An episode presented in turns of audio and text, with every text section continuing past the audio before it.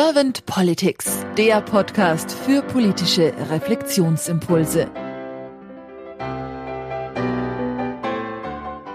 Herzlich willkommen zu einem neuen Podcast von Servant Politics. Ich spreche heute mit Johanna Ankenbauer und mein Name ist Claudia Lutschewitz. Guten Morgen, Johanna. Guten Morgen, Claudia. Vielen Dank für die Einladung. Ja, sehr, sehr gerne, Johanna. Johanna, du bist diplomierte Informatikerin und du warst auch 20 Jahre lang Yogalehrerin. Das habe ich jetzt gerade im Vorgespräch von dir erfahren. Das finde ich sehr, sehr spannend, weil das ja auch was ganzheitliches in sich hat, diese Yoga-Tätigkeit. Du bist jetzt momentan Organisations- und Demokratieentwicklerin und zwar als Prozessbegleiterin. Das finde ich sehr, sehr spannend. Und was ich auch von dir erfahren habe, ist, dass dein Herz schlägt für das ganzheitliche Denken und Führen und damit auch für die Demokratie. Das finde ich ganz wunderbar. Und deswegen bin ich jetzt erstmal gespannt auf deine Antworten zu meinen Fragen. Und wenn du keine erste Frage an mich hättest, dann würde ich einfach starten. Wir können gerne starten. Johanna, wenn du an die Aufgabe von Politik denkst, was ist für dich die Aufgabe von Politik?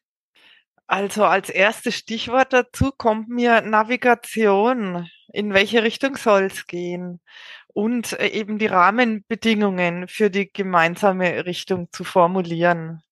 Wo kommen wir her? Wo sind wir jetzt gerade und wo wollen wir hin? So würde ich es ja auf den Punkt bringen. Und wie nimmst du es dann momentan wahr in der Politik oder die Politik? Ja, stürmisch ähm, was mir auffällt, ist so eine kurzfristige Orientierung. Also jetzt gerade sind wir sowieso in einem Krisenmodus, aber auch davor war mir schon aufgefallen, dass die Frage, wo wollen wir langfristig hin, äh, ganz selten bis gar nicht gestellt wird. Ich erlebe oft so eine Ausrichtung, dass es darum geht, das Schlimmste zu verhindern. Und ich wünsche mir mehr Raum für, ähm, wie können wir uns denn dem Besseren bis Besten annähern. Mhm, mhm. Und was denkst du, wenn man diesen Raum öffnen könnte oder ermöglichen könnte? Hast du da eine Idee? Äh, viele. Oh ja, dann, dann schieß mal los. Ja, da kommt mir äh, so das Bild, was ich für meine Arbeit gern verwende. Also die Vorstellung, die Demokratie ist ein Baum und es ist gleichermaßen wichtig, die Wurzeln zu stärken wie den Stamm und die Krone. Oh, das ist ein schönes Bild, ja. Mhm. Ja, und da kommt gleich schon dieses ganzheitliche Denken durch. Also es gibt in unserer Demokratie Regeln, die vorsehen, dass immer ein Teil weggeschnitten wird. Ob das jetzt die Prozenthürde im Bundestag und im Landtag ist oder ob das das Mehrheitsprinzip ist, wo einfach die Mehrheit gewinnt, egal wie groß der Schmerz für die Unterlegenen, für die Überstimmten ist.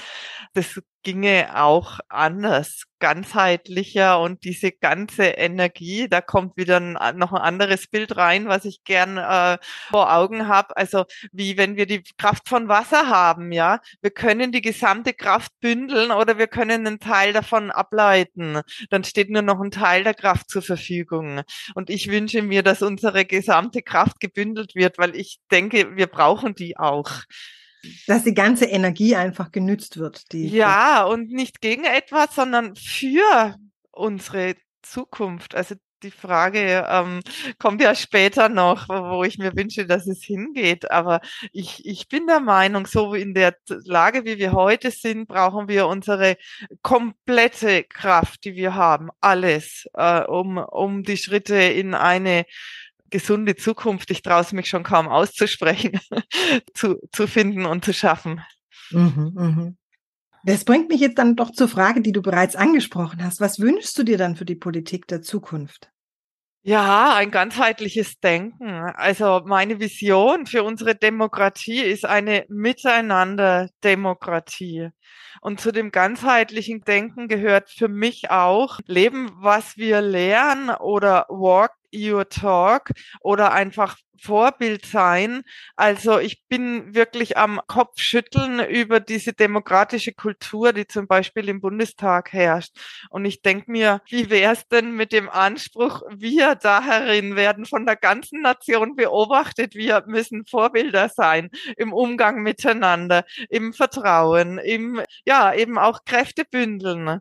Nicht gegeneinander, sondern miteinander und wissen, wofür ähm, tun wir das, wofür bündeln wir diese Kräfte, was wollen wir eigentlich gemeinsam.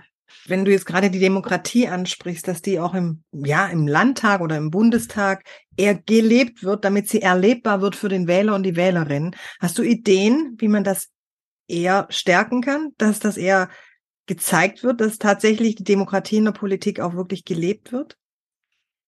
Äh, mein Herzensthema ist die äh, deliberative Demokratie, also dass man Gesprächsformate hat, in denen wirklich gemeinsam mit viel Raum für Ideen erstmal und wenig Raum für Kritik, der kommt später oder Bewertungen kommen später, dass wir miteinander kreativ sein können und wirklich äh, uns fragen können, wo wollen wir hin und wie können wir das erreichen, wo fangen wir an. Und äh, die Aufgabe der Politik sehe ich tatsächlich mehr von diesen Räumen zu schaffen. Es fängt schon an, also ähm, der Verein Mehr Demokratie e.V., in dem ich auch gut vernetzt bin, der hat äh, sehr äh, engen Kontakt zum Bundestag, jetzt gerade vor allem zu dem Thema geloste Bürgerräte. Also da ist der erste Anfang gemacht worden und das würde ich mir noch viel breiter wünschen. Und ich wünsche mir auch, dass immer mehr so diese wie soll ich es formulieren, so eine Frage auftaucht, sage ich jetzt mal, ja, das, was da in diesen Bürgerräten so gut formul äh, funktioniert, dieses Miteinander an einem Tisch sitzen, egal wo man herkommt, egal welche Meinung man mitgebracht hat, könnte man das nicht auch in unseren offiziell gewählten Gremien auch mal ausprobieren und sich mehr dahin entwickeln? Dass eine Gesprächsatmosphäre, wo man das Gefühl hat, oh, da ist jetzt was möglich, da ist ein Raum aufgegangen, da wird es möglich, aufeinander zuzugehen, dass wir sowas erleben können. Und ich sage mir jetzt mal ganz plakativ, so ein starkes Bild, was oft vom Bundestag ausgeht, sind die leeren Sitze es hat seinen Grund, warum die Menschen da gerade nicht sitzen, aber ich hätte gern andere Bilder von diesem Forum ausgehend, wo ich das Gefühl habe, ja, da, da ist was lebendig und ich bin ein Teil davon und viele, viele, viele von uns sind ein Teil davon. Mhm. Johanna, hast du sonst noch irgendeine eine Idee oder einen Gedanken, woran es liegen könnte, dass sich im Bundestag die Menschen für diese Kultur, wie sie auch in Bürgerräten gelebt wird, dass das da nicht erlebt und gelebt werden kann oder nicht wird? Da kommt in mir ein Bild auf, mit dem ich schon viel Erfahrung äh, gesammelt habe im Lauf der Jahre. Das ist wie ein Ozeandampfer. Also große Organisationen tun sich unglaublich schwer drin, ihre Richtung zu ändern. Ähm, das ist wie so ein physikalisches Prinzip auch. Also da, da ist einfach die Schubkraft in der Richtung unterwegs und wenn man zu dem System dazugehört, dann ist man halt in diesem Rahmen mit drin und da findet eine gewisse Sozialisierung statt und so weiter. Also jetzt mal äh, so, so äh, aus meinem Verständnis für meine Arbeit heraus würde ich sagen, es gibt zwei Möglichkeiten anzusetzen. Das eine ist mal so, jeder einzelne Mensch da drin zählt. Von jedem einzelnen Menschen da drin kann ein Impuls zu einer äh, Entwicklung oder da, da, das, was Neues wachsen kann in diesem Feld ausgehen. Und der zweite Ansatzpunkt, den ich sehe, auf die Regeln und auf die Verfahren zu gucken, also wirklich auf die formalen äh, Rahmenbedingungen. Was könnte man an diesen formalen Rahmenbedingungen ändern, damit eine andere Erfahrung möglich wird? Mhm. Was mich jetzt auch zu meiner nächsten Frage bringt im Podcast, weil ich ja gerne die Kanzlerfrage so reinflechte in meine Podcasts. Stell dir mal vor, Johanna, du wärst jetzt Bundeskanzlerin geworden und hättest ein sehr demokratisch denkendes Team an deiner Seite. Was wären so zwei bis drei deiner Herzens- oder Fokusthemen, die du mit deinem Team in der Politik am Anfang gleich anstoßen würdest? Ja, also zuerst kommt so ein Slogan, den ich äh, gern im Kopf habe, Fit für Vielfalt. Also, dass man wirklich das Anliegen äh, verfolgt, äh, nicht nur das, de, den Bundestag, sondern äh, Gesellschaft fit für Vielfalt zu machen. Aber in erster Linie wirklich den Bundestag. Und da denke ich auch an das Thema Wahlrecht. Zum Beispiel äh, gehe ich davon aus, dass es heute, dass wir heute genügend Kompetenzen haben, äh, um Vielfalt zu handeln im Bundestag. Also dass diese Absicht, die mit der Prozenthürde verfolgt wird, dass das heute nicht mehr die beste Lösung für diese Absicht ist. Also ich würde das gerne hinterfragen und alle Parteien in den Bundestag einladen und die Regeln einfach so äh, anpassen, dass das möglich ist, mit dieser Vielfalt konstruktiv und qualitätssichernd umzugehen. Weil die Sorge ist ja, äh, das ist nicht mehr händelbar und ich bin überzeugt, das ist händelbar, wenn man sich damit befasst, wie, also welche Methoden stehen zur Verfügung, welche will man da einsetzen. Ja, und dann würde ich gern die Demokratie auf allen Ebenen stärken. Vor allem auch vor Ort in den Kommunen, in den Regionen. Das fängt an mit Geld. Also im Vergleich zu anderen Ländern haben unsere Kommunen wesentlich weniger Budget zur Verfügung und wesentlich weniger äh, Gestaltungsspielraum. Ich finde das insofern riskant, als äh, das der Ort ist, wo die Menschen äh, Verbindung, wirklich Beziehung noch zur Politik haben, wo sie die Menschen kennen, die da im Gemeinderat oder im Stadtrat sitzen oder wo sie einfach von Entscheidungen direkt betroffen sind. Und äh, wenn ich weiß, ich kann mitgestalten und dieser Ort, in dem ich lebe, ist ein Teil vom Ganzen und kann mit dazu beitragen, dass das Ganze in eine gute Richtung sich entwickelt, dann denke ich, habe ich einen ganz anderen Bezug als Mensch, egal mit welcher Vorbildung, egal von welcher Herkunft, wenn ich das erlebe, dass ich da wirklich dabei sein und mitwirken kann. Ja, und dann eben grundsätzlich die Weichen stellen in Richtung einer Miteinanderdemokratie. Ich höre so oft den Satz, Demokratie lebt vom Streit. Und da frage ich mich, wo ist denn der Ausgleich? Also ich bin sehr auf Ausgleich bedacht und sage, wenn wir so viel Streit in de unserer Demokratie haben, dann brauchen wir auch ganz viel Versöhnung, damit es gut funktionieren kann. Ja, und dann eben so persönliche Kompetenzen fördern, also dass es von der freien Meinungsäußerung äh, mehr, mehr zu, also dass auch wieder dieser Ausgleich stattfindet, das tiefe Zuhören lernen. Der eine sagt seine Meinheit, äh, Meinung frei, äh, oder der gleiche Mensch, ja, ich darf meine Meinung frei äußern, dann sollte ich aber auch in der Lage sein, anderen freien Meinungen sehr gut zuhören zu können.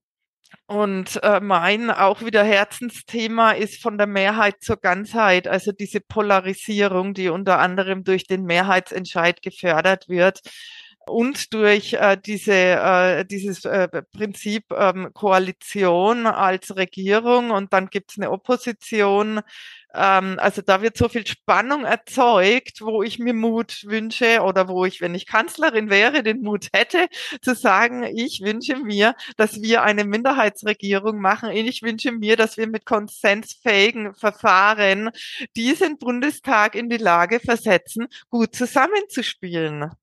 Auch wenn nicht eine absolute Mehrheit am Ruder sitzt oder gerade weil nicht eine absolute Mehrheit am Ruder sitzt, sondern wir uns alle dem gemeinsamen Ziel verpflichten, diese Gesellschaft gut weiterzuentwickeln und gut durch Krisen und Stürme zu führen.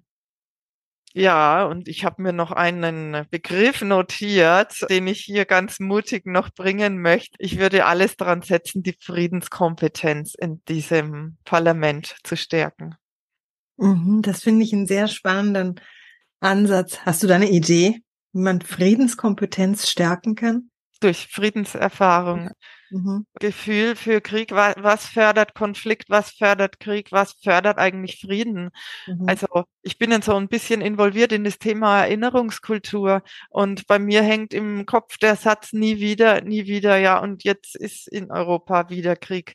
Und mhm. ich glaube, das also ist so, so meine Interpretation, dass wir äh, vielleicht dahin gedacht haben, als Gesellschaft Krieg zu verhindern, aber dass wir nicht dahin gedacht haben, was bedeutet denn das, Frieden zu nähren. Wir haben keine Friedenshistorie, die äh, uns über tausend Jahre hat erleben lassen. Wie ist denn das dauerhaft Frieden zu pflegen, weiterzuentwickeln, zu gucken, was braucht's denn dazu? Wie können wir mehr uns auf der Seite bewegen? Waffen schaffen Frieden, so ein äh, Konstrukt haben wir heute. Ich würde da gern tiefer schauen. Ich würde das Thema wirklich gern vertiefen und ist auch wieder so ein plakatives Bild, dem Frieden Wurzeln geben. Mhm. Der Frieden braucht Wurzeln, dass er tief verwurzelt ist in Politik und Gesellschaft und da sind wir noch weit weg. Oder noch lange nicht dort. Ich spreche gern von Ausrichtung oder ich spüre gern Ausrichtung. Da sind wir noch lange nicht, aber da könnten wir uns viel mehr hin entwickeln. Welche Wurzeln braucht Frieden? Ich liebe Fragen. Mit so einer Frage würde ich einsteigen. Das ist auch wieder ein schönes Bild. Dankeschön. Johanna, habe ich dir jetzt irgendeine Frage nicht gestellt, die du gerne beantwortet hättest im Zusammenhang mit Politik der Zukunft oder auch Politik von morgen? Also mein Körper gibt eine Antwort. ähm, nicht in Form einer Frage, sondern in, in Form einer, einer Aussage, die ich gern noch mit dazulegen mag, dass es mehr Wertschätzung für Spüren und Fühlen gibt. Also mein Körper hat mir gerade so den Impuls gegeben, es ist so wichtig zu spüren. Bei mir ist gerade so eine Resonanz aufgetaucht, wo ich wirklich gespürt habe, die Qualität und die Kraft von dem, was wir gerade besprochen haben. Und das, das wünsche ich mir tatsächlich mehr. So Raum zum Innehalten. Manchmal braucht es einfach auch Stille zu spüren. Und das ist auch noch so ein Element, was ich gern noch mit reinlegen möchte. Also so ein ganz niederschwelliger Zugang, den ich tatsächlich praktiziere in Gruppen, die mit diesem ganzheitlichen Ansatz noch überhaupt nicht in Berührung sind. Äh, Sage ich manchmal, ähm, wenn ich Moderatorin bin, ich möchte dem, was gerade gesagt wurde, ein bisschen Zeit geben, wirklich anzukommen. Deswegen gebe ich jetzt eine halbe Minute mal Stille, bevor ich weiterspreche. Oder ich melde mich auch als Teilnehmerin und sage, wenn, wenn ein Themenwechsel kommt, ah, mir geht es gerade zu schnell, ich möchte gern gut zuhören können und dazu brauche ich noch einen Moment. Genau das, was du jetzt angesprochen hast, das bedarf auch Mut. Ja. In der Politik. Hm unterstreiche ich ganz dick. Also wenn ich mich für etwas entscheiden sollte, ähm, was braucht's jetzt oder ja, was, was ist mir wichtig, ist es tatsächlich Mut. Also der hat mich durch die letzten Jahre getragen, wirklich den Weg zu gehen, nicht wissend, wo ich damit hinkomme und der bestätigt sich immer wieder ich bin ja auch gut vernetzt in den, oder was heißt gut vernetzt? Also das Feld, was mich gestärkt hat auf dem Weg waren und sind die Pioneers of Change, der Verein, der in Österreich sitzt, äh, der einmal im Jahr einen Online-Summit veranstaltet, der jetzt gerade wieder kommt und die haben sich das schöne Motto ausgesucht, Mut zu Mut. Das ist jetzt auch ein schönes Schlusswort. Ich danke dir ganz herzlich, auch für deine Zeit und für deine vielen Impulse. Und ich sage dann einfach mal, bis bald. Bis bald. Vielen Dank, Claudia.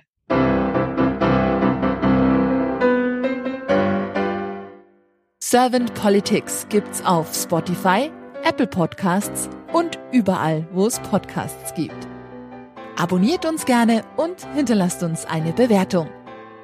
Servant Politics, der Podcast für politische Reflexionsimpulse.